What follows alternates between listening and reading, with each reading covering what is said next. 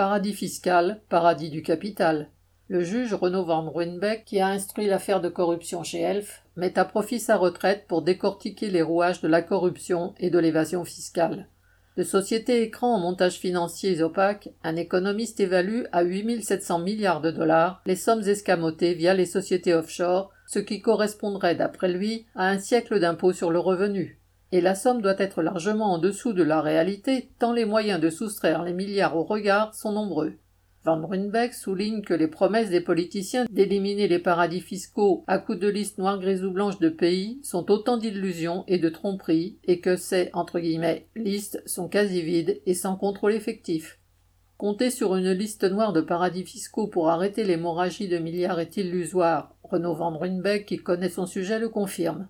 Pourtant, il en appelle à une véritable prise de conscience des États pour, entre guillemets, vraiment changer les règles du jeu. Ces mêmes États pour qui il est hors de question de contraindre à quoi que ce soit les capitalistes. Il vaudra mieux compter pour cela sur le contrôle des travailleurs. Nadia Cantal.